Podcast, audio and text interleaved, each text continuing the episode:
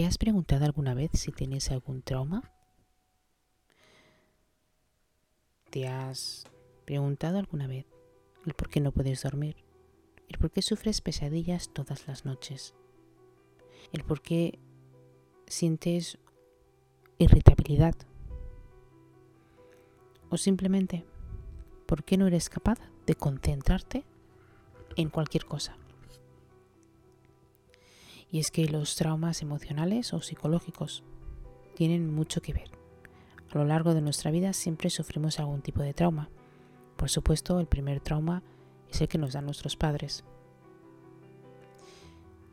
En el caso del trauma psicológico, que es una respuesta a un evento en el que la persona se encuentra altamente estresante.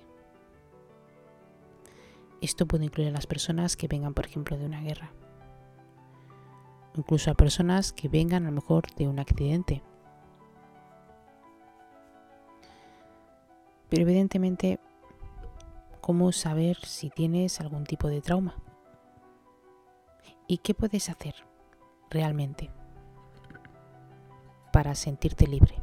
Porque recordemos que cuando tenemos un trauma y este trauma se prolonga durante un tiempo, la persona se siente atrapada de tal manera en la que, bueno, no puede tirar hacia adelante.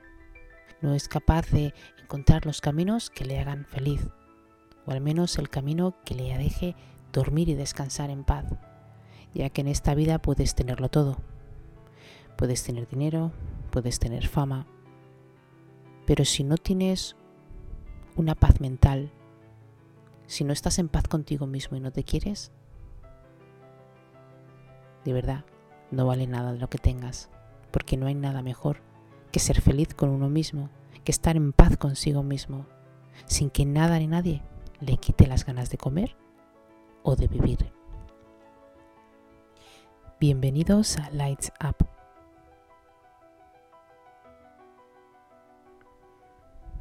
Y es que si tú crees que has sufrido algún tipo de trauma emocional o alguna persona que está cerca de ti ha sufrido algún tipo de trauma emocional, lo puedes encontrar por algunos síntomas que te pueden indicar si has sufrido o no un trauma. En ocasiones nosotros sufrimos traumas desde muy pequeños y lo arrastramos desde adultos.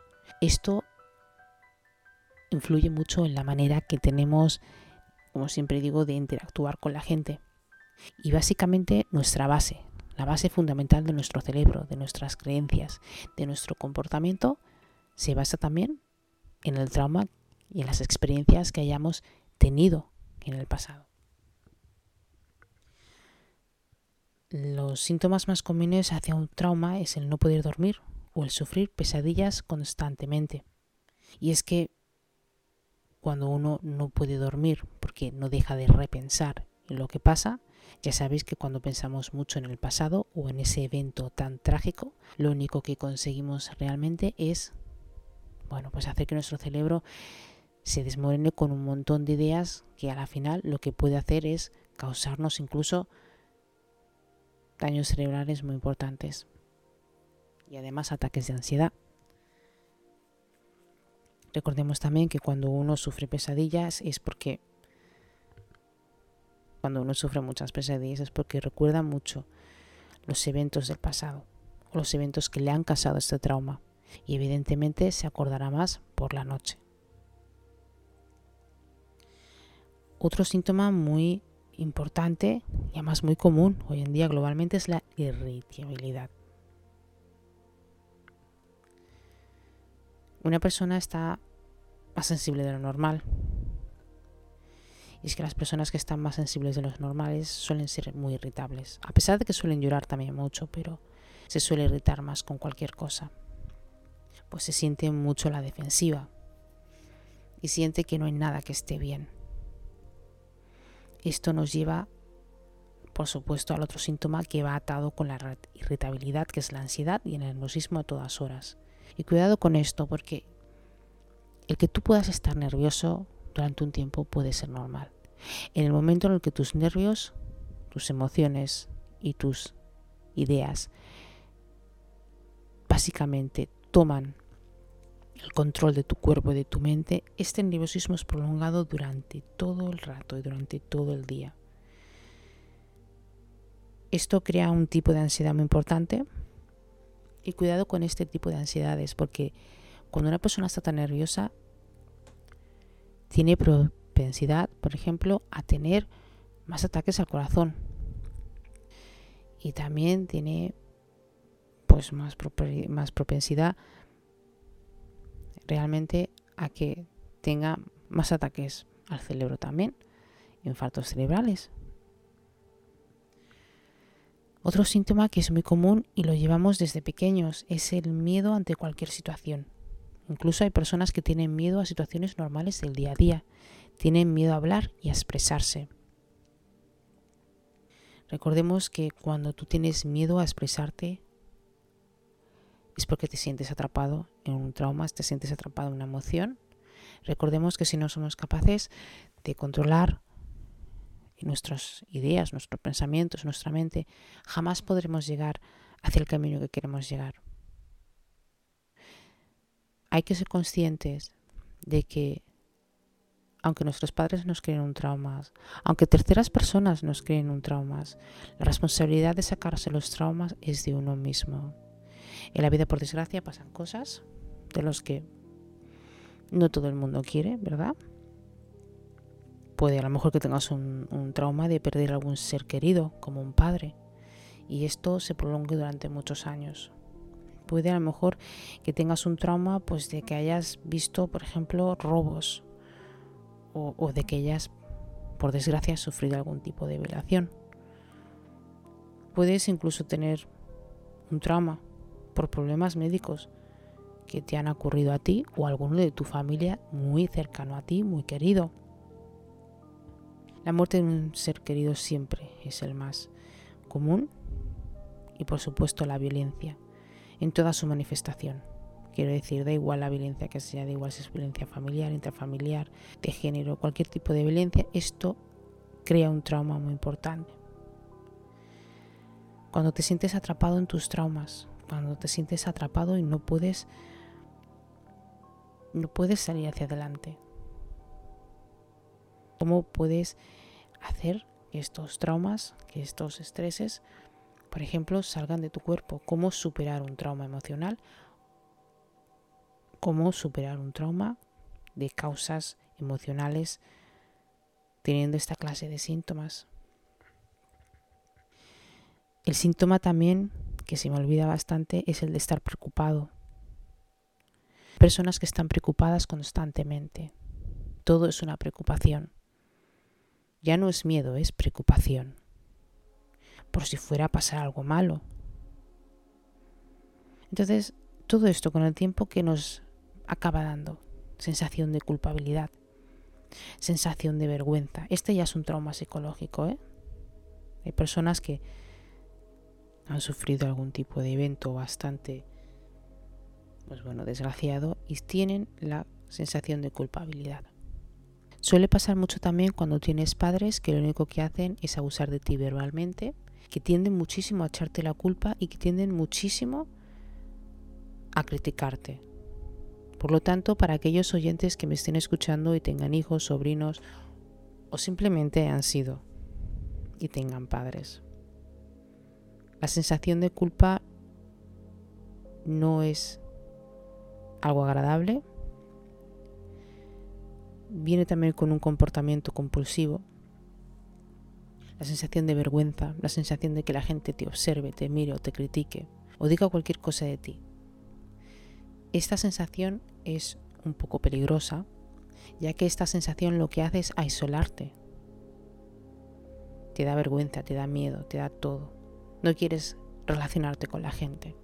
Prefieres estar realmente solo antes que escuchar a nadie. Y con eso tenemos que tener cuidado porque a veces, evidentemente todos necesitamos tener pues amigos de vez en cuando, ¿verdad? Alguien con quien compartir, alguien con quien reír, el aislarnos no nos hace nada. A pesar de eso, los traumas evidentemente alteran el comportamiento de una persona. haciendo de esta que su vida sea mucho más difícil y mucho menos llevadera. Ahora, ¿cómo se puede superar un trauma?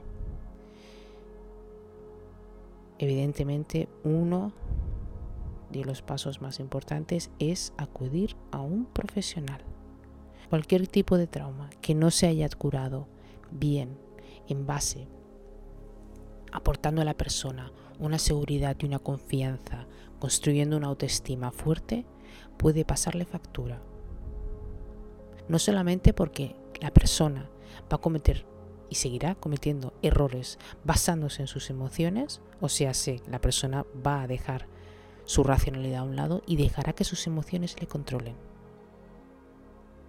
Incluso hasta la forma de percibir la vida. Cuidado con esto porque a veces uno no se da cuenta, pero si tú te dejas llevar por tus emociones, no disciernes bien.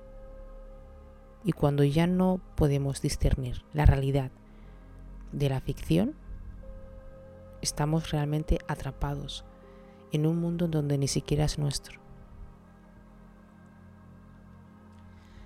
Por supuesto, después de ir a un psicólogo y necesitar mucha ayuda, dependiendo de los traumas, se harán terapias cognitivas, se pueden hacer terapias de otras de otros semblantes.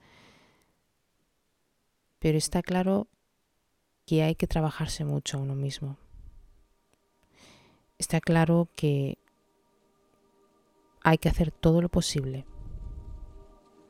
para sacar ese trauma. Tienes que aceptarte. La aceptación en cualquier tipo de trauma es importante. El que tú aceptes lo que ha pasado y el que entiendas que esto no es tu culpa.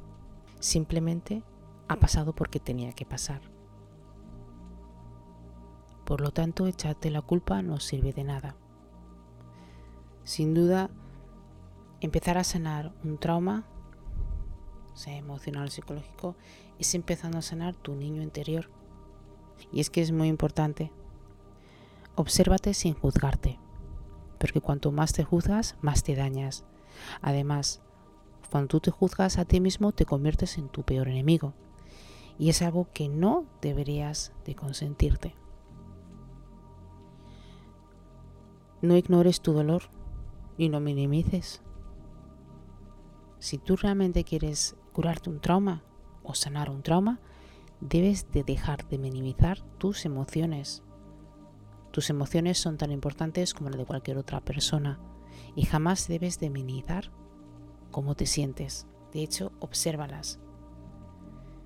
Ten paciencia y constancia para entender, absorber, perdonar y dejar ir todas esas heridas pues puedes sanar las heridas siempre y cuando seas capaz de reconstruir tu nuevo yo, pero con amor. Expresa lo que sientes. No tengas miedo a expresarte. Por eso es importante pedir ayuda. Jamás tengas miedo a expresar lo que sientes. Tienes todo el derecho del mundo, tanto a llorar, tienes tanto derecho del mundo como a gritar, Tienes derecho a analizar, pero siempre desde el amor. Que tú compartas cómo te sientes con personas externas a poder ser confiadas para ti, quiero decir, pueden ser personas, pueden ser amistades, pueden ser familiares. Es muy importante que acudas a alguien con el cual puedas hablar. Y lo más importante, jamás te aísles. Porque hay personas que tienden a aislarse cuando tienen un trauma y es normal. No solamente es la vergüenza, sino también es el miedo, es la culpa, es la ira, es el enfado, es la irritabilidad. El que no quieras que la gente te vea mal. Pero es lo contrario. Debes de entender que lo que no te mata te hace más fuerte. Y el aislarte no te mata, pero tampoco te hace más fuerte. Por lo tanto, aprende a hacer actividades, tanto sea hacer el ejercicio físico como escribir, como algún tipo de actividad que realmente te pueda ayudar a observar tu trauma, sea emocional o psicológico, de una manera diferente y que pueda romper esas barreras que están creadas en tu cerebro. y que no te dejan seguir avanzando. Aprende a quererte mucho. Sí, quiérete. Porque esto te va a ayudar no solamente a construir resiliencia, sino a construir tu nuevo yo. Te has dado cuenta de que, aunque cualquier cosa que te pase en la vida, estás aquí, respirando. Estás aquí, viviendo otro día más. Lo que significa que tienes otro día más de experiencia en la vida, no solamente para poder contarla y para poder compartirla con otras personas que puedan necesitar ayuda, a las que tú, aunque no lo creas con tu voz y con tus experiencias, puedes ayudar sino sanándote tú, sanas todo un universo. Porque yo sí creo que cada uno de nosotros, individualmente, somos un universo, somos seres de luz y somos seres que hemos venido a hacer algo importante en esta vida.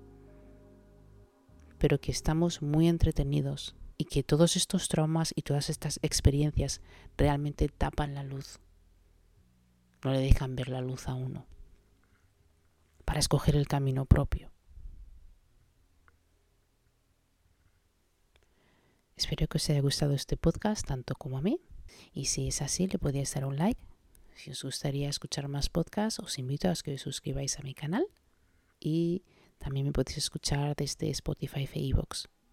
Gracias a todos por estar aquí y espero que tengáis un buen día, noche, tarde o mañana.